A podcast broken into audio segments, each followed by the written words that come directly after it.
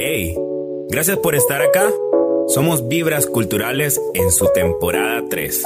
Un podcast dedicado al diálogo del quehacer de artistas y gestores culturales. Producido desde la Coordinación de Arte y Cultura de UNASA. Comenzamos.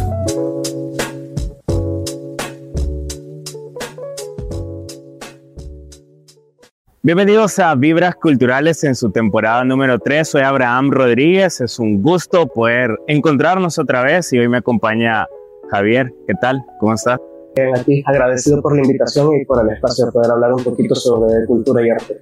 Ok, mira, este es un espacio para artistas, gestores culturales, para platicar sobre su quehacer eh, y específicamente este mes que es el, la semana del 20 al 26 de el día, bueno, de la semana de la educación en artes. Así que me encantaría primero que te presentaras y luego que nos platicaras qué significa para vos el arte en tu formación y cómo y cómo desde tu área esto ayuda a transformar la sociedad y crear mejores seres humanos. Bueno, este, soy Javier Fuentes Vargas, soy escritor, me dedico normalmente a la poesía, pero ahorita estoy experimentando con narrativa, con cuento breve, un cuento un poquito más extenso, pero ahí vamos, formándonos un poquito la narrativa. Este, también soy gestor cultural, este, gestiono un espacio que se llama Centro Cultural Cabezas de Jaguar en San Salvador, donde tenemos un espacio de poesía, este, junto con Tania Molina, una gran gestora cultural también.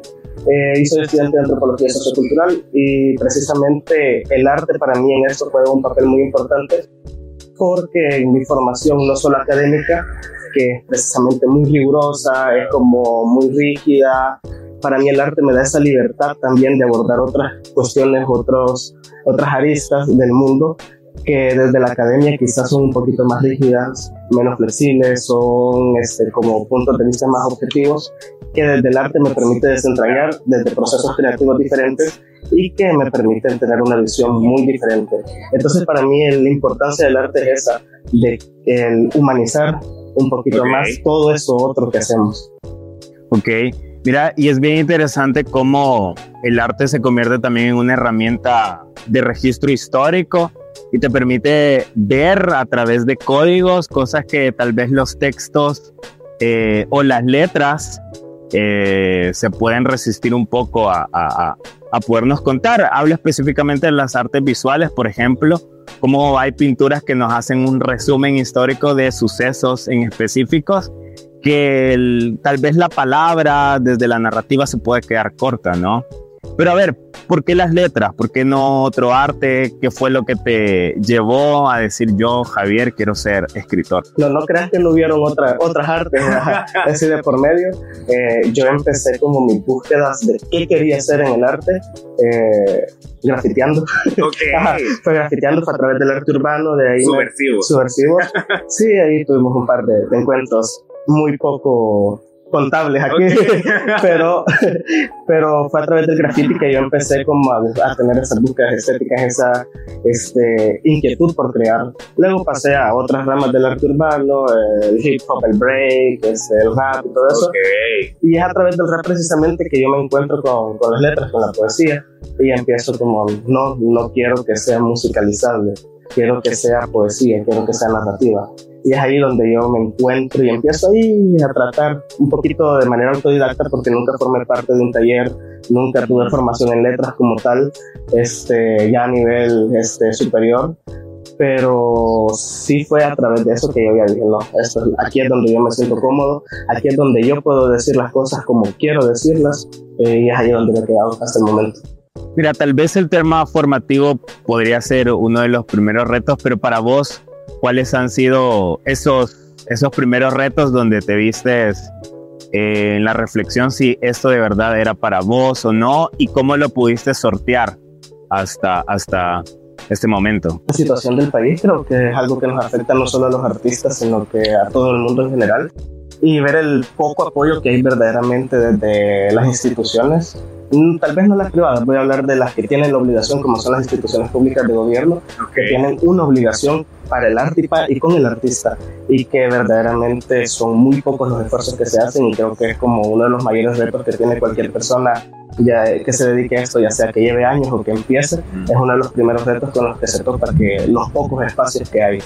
Y las pocas oportunidades que hay, no solo para formarse, que vos decís que es uno de los primeros retos de que no hay muchas instituciones que te formen o muchos talleres que te formen como artista, pero cuando vos has tomado la decisión de formarte de manera autodidacta, luego no encontrás los espacios no encontrar este, dónde publicar, dónde ir a leer, dónde es que hay estos ciclos continuos de poesía, sino son generados por los propios poetas, por los propios artistas y no por las entidades que tienen una obligación con el artista. O sea, sin ir muy lejos, mi primera publicación tuvo que ser en México y no aquí, ya está en una revista. Y es a partir de ahí de que ya se me empieza a tomar un poquito en cuenta en otros espacios artísticos. Entonces ahí creo que ese es el reto, la poca apertura por parte de las instituciones para el apoyo al arte. Ok. Y, y creo que es en definitiva algo que, que hay que ir trabajando y, y, y, es algo sistemático desde las entidades públicas, privadas también y las mismas gestiones de artistas. Y creo que por eso también al artista es casi que empujado o motivado a convertirse en gestor cultural a la vez. Eh, pero eso también lleva a poder abrir espacios, conocer personas. También tiene esos pro y contras. Eh, ¿Qué le dirías a, a, los artistas, escritores jóvenes que, que están iniciando en esto de las letras? Mira, bien complicado porque como que todos tenemos experiencias así muy diversas y no a todos nos encaja lo mismo. Yo creo que primero que no tengan prisa en, en nada, no tengan prisa en, en, publicar, no tengan prisa en hacerse conocidos, no tengan prisa en, no sé, en, buscar todo ese reconocimiento que sé que merecen, pero que no se encuentra a las primeras de cambio. Si sos escritor, lee primero, lee mucho, lee, lee, lee. Este, y si no tenés nada que decir, nos quedamos créditos. Si tenés que decir, busquemos las formas para decirlo, eh, formémonos autodidactamente también, que creo que es la forma más, más, no sé, más certera quizás en este país para formarse y tocar puertas. Ya cuando uno está seguro de sí mismo, de lo que está haciendo y cree que lo que uno vale, lo que uno está haciendo vale, empezar a tocar puertas. Y siempre van a haber rechazos y eso, este, ante el rechazo, no darnos de baja. Porque así yo me puedo sentir ahorita de que he logrado cosas, pero con esas cosas logradas hay una cantidad de rechazos y de fracasos detrás al final no son fracasos, sino que nos muestran a saber, no, aquí estoy fallando, aquí tengo que mejorar para que esta puerta se me abra. Entonces creo que es eso, no tenerle miedo al rechazo y pensar mucho, repensar mucho lo que vamos a decir, cómo lo vamos a abordar, abordarlo con responsabilidad. Fíjate que hay un libro que a mí me gusta, es El arte de la guerra o La guerra del arte, pero es de Steven Pressfield, porque está el otro que es de Sun Tzu y este dice en sus primeras páginas que el gran reto del escritor no es escribir, es sentarse a escribir. Entonces es como, como ese inicio que también lleva a un acto de reflexión sobre lo que vas a decir, sobre cómo lo voy a decir, pero creo que es ese ejercicio constante de escribir. Y en este ejercicio constante, contame cuáles son tus próximos proyectos. Mira, eh, ahorita en julio, eh, lo más cercano, está el Festival de Poesía, Canto y Narrativa Breve en Honduras, el que estoy invitado. Es, eh, vamos a andar por allá del 4 al 9 de julio, ahí haciendo bulla en distintos pueblos ahí cerca de Tegucigalpa este, con el proyecto editorial La Chifurnia y Fundación Chifurnia, que son los organizadores de, de, de este evento. Eh, luego están las presentaciones de un libro que se publicó hace poco en Guatemala, eh, con acción editorial que se llama Desterrarse. Eh, estamos pendientes de hacer alguna presentación en Guatemala y también hacer las presentaciones aquí en El Salvador. Y muy posiblemente participar en el Festival Internacional de Poesía de México, este, que es una posibilidad, solamente tengo que buscar yo los medios para llegar a México primero. Ok, bueno, mira, es un verdadero honor, alegría de saber tus próximos proyectos y desde la academia, desde la coordinación de arte y cultura, los espacios, los micrófonos de este podcast están abiertos y en lo que podamos hacer un trabajo colaborativo con todo gusto. Así que unas palabras para que podamos cerrar.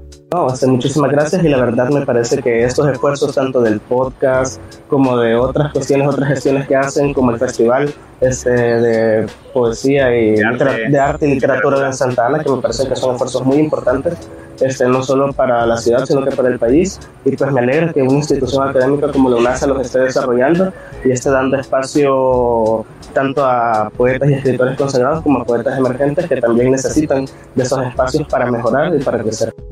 Súper. Nuevamente gracias Javier, gracias por, por, por estar acá. Eso ha sido Vibras Culturales en su temporada número 3. Nos vemos en la próxima. Esto fue Vibras Culturales, temporada 3. Nos escuchamos en el próximo capítulo.